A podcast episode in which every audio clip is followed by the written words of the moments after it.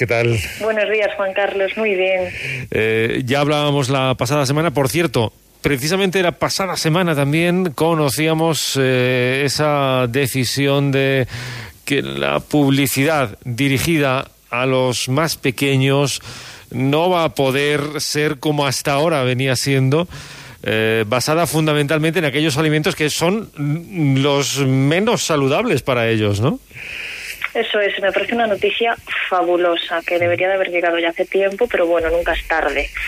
Y, precisamente muchos de esos alimentos eh, de los que ahora cambia la legislación los podemos meter perfectamente en este saco de alimentos que no son lo que parecen. Sí. Eh, hay un estudio que dice que los menores reciben 7.500 impacto, impactos al año eh, mensajes televisivos que les dicen que coman un producto que no es saludable. Eh, lo cierto es que mm, si se cumpliera el criterio establecido por la Organización Mundial de la Salud, habría que retirar de las pantallas tres cuartas partes de los anuncios que se emiten. Galletas, cereales de desayuno azucarados, bollería, batidos, helados, eh, distintos tipos de lácteos, cacao, golosinas, comida rápida, aperitivos salados, refrescos. Un escolar de entre 6 y 12 años ve 25 anuncios de comida cada día y el 75% son productos que no debería consumir de forma habitual. Claro, una vez que eh, esos productos entran en, en casa a través de, de los anuncios, es difícil que después no acaben en la despensa, ¿no? Y lo peor de todo es que nos lanzan el mensaje de que esos productos sí que son saludables.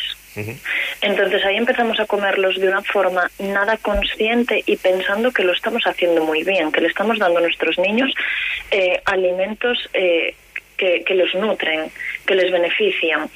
Cuando vemos eh, cereales de desayuno, enfocados a niños que nos dicen que tienen eh, ocho vitaminas, que tienen eh, minerales, que tienen calcio.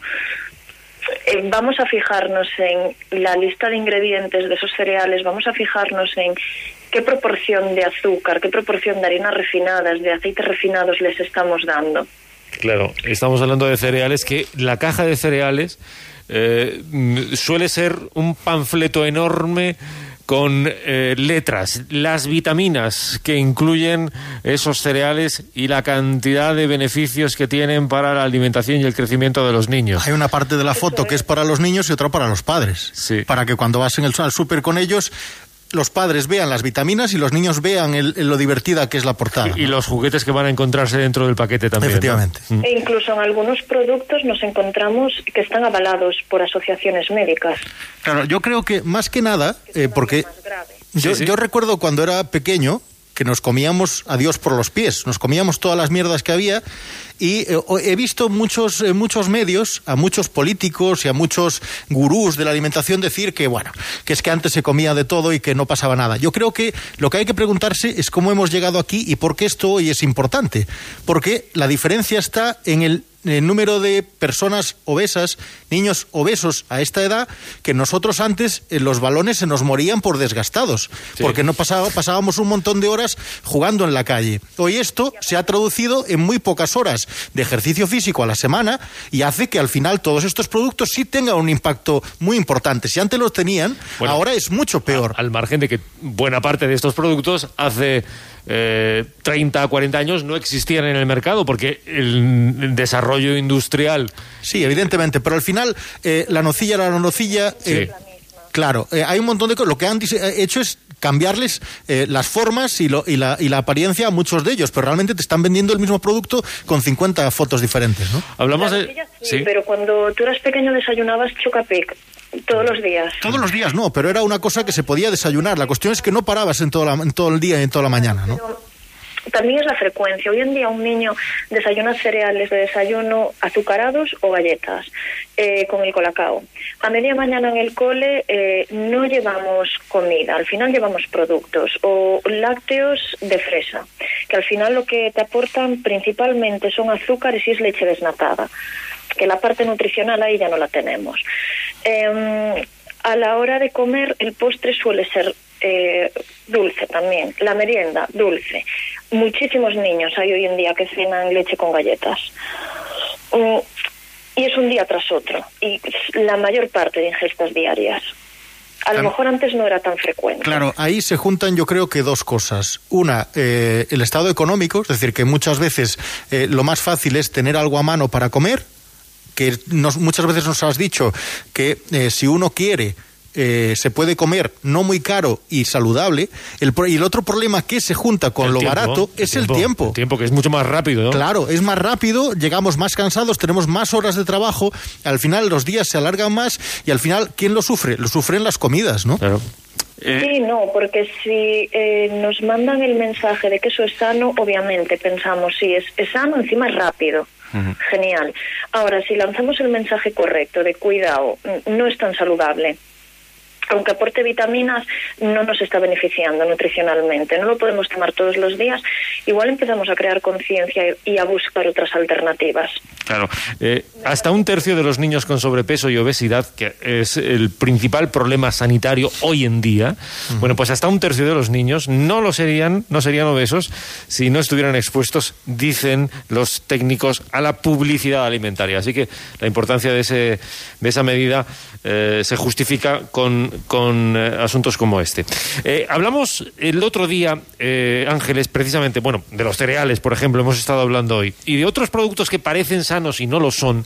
Y nos quedaba en el tintero, por ejemplo, yo creo que eh, una de las cosas que nos quedaban era azúcar. Hablábamos del azúcar y todos decíamos, hombre, el azúcar moreno, por ejemplo, La panela, a todo eso que priori, nos venden a de- priori nos lo venden como más saludable que el azúcar blanco tradicional. ¿Verdad o mentira? Es lo mismo, es lo mismo el azúcar blanco que el azúcar moreno, que la panela. Ahora se está poniendo de moda el, azúcar de coco, que nos lo venden a unos 6 euros el kilo. Eh, es exactamente lo mismo. Para que el consumo de micronutrientes a partir de panela, a partir de azúcar moreno, sea significativo, estaríamos hablando de consumir unos 7 kilos diarios de panela. Pues ya ves. Eso en plátanos, eso en plátanos ¿cuántos son? claro, es que es mejor comerse eh, un plátano que, aparte que a, a mí hay una cosa que me llama mucho la atención, que se ha puesto, de- hubo, quizás se está pasando un poco, ¿no? Pero ha habido un boom del azúcar moreno, todo el mundo, no, no, el azúcar moreno es mucho mejor, hasta que la gente se ha dado cuenta de que muchos de los azúcares morenos que estás comprando son azúcar blanco teñido. Que tú lo puedes eh, pasar por un agua y se queda el tinte en el agua y tienes azúcar blanco, ¿no? Y aunque no sea teñido, eh, no hay un beneficio eh, en el consumo de azúcar moreno como tal. Tenemos que tenerlo en cuenta y limitarlo, al igual que limitaríamos el azúcar blanco. Y aquí también podemos hablar un poquito de la miel. Venga, la miel, por favor, porque la miel, eh, el endulzante más saludable del mundo, ¿sí o no? No. No, vale. El- de forma natural, el 80% de la composición de la miel es azúcar, azúcar libre. Sí. Entonces tenemos que tener en cuenta que si añadimos a un yogur, a una infusión, una cucharada sopera de miel, que es más o menos son 10 gramos, estaríamos añadiendo lo equivalente a un azucarillo. Entonces eh, hay que limitarla. Igual- Y tenemos que tenerla en cuenta como un azúcar añadido más. Yo añado dátiles.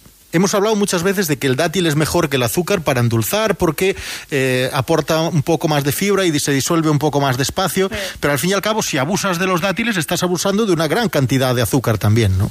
y aumentamos el umbral del dulzor. ¿Qué ocurre con los dátiles? Bueno, pues al final lo que conseguimos en esa repostería que hacemos con dátiles es añadir más cantidad de fibra y aparte de bajar un poco el, el índice glucémico que nos sacie más.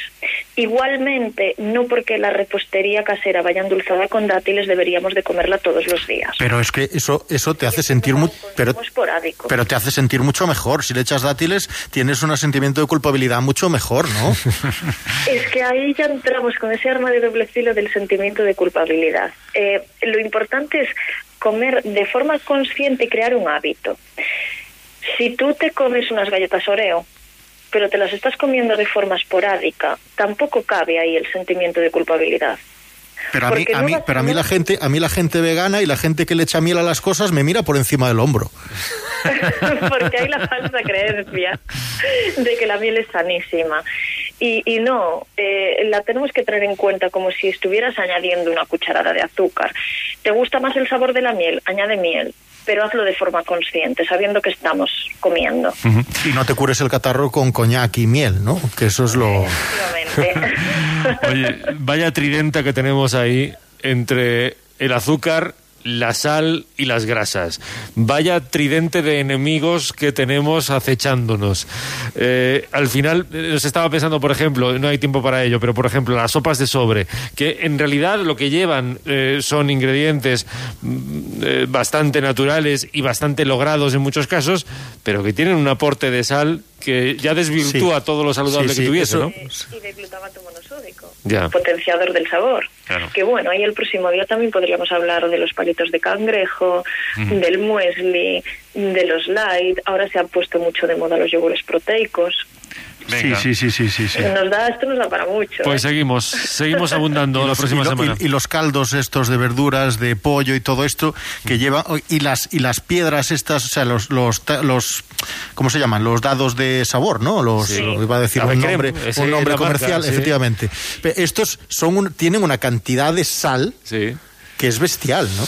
Bueno, pues eh, Ángeles, la próxima semana seguimos hablando, ¿te parece? Me parece. Adiós, Ángeles.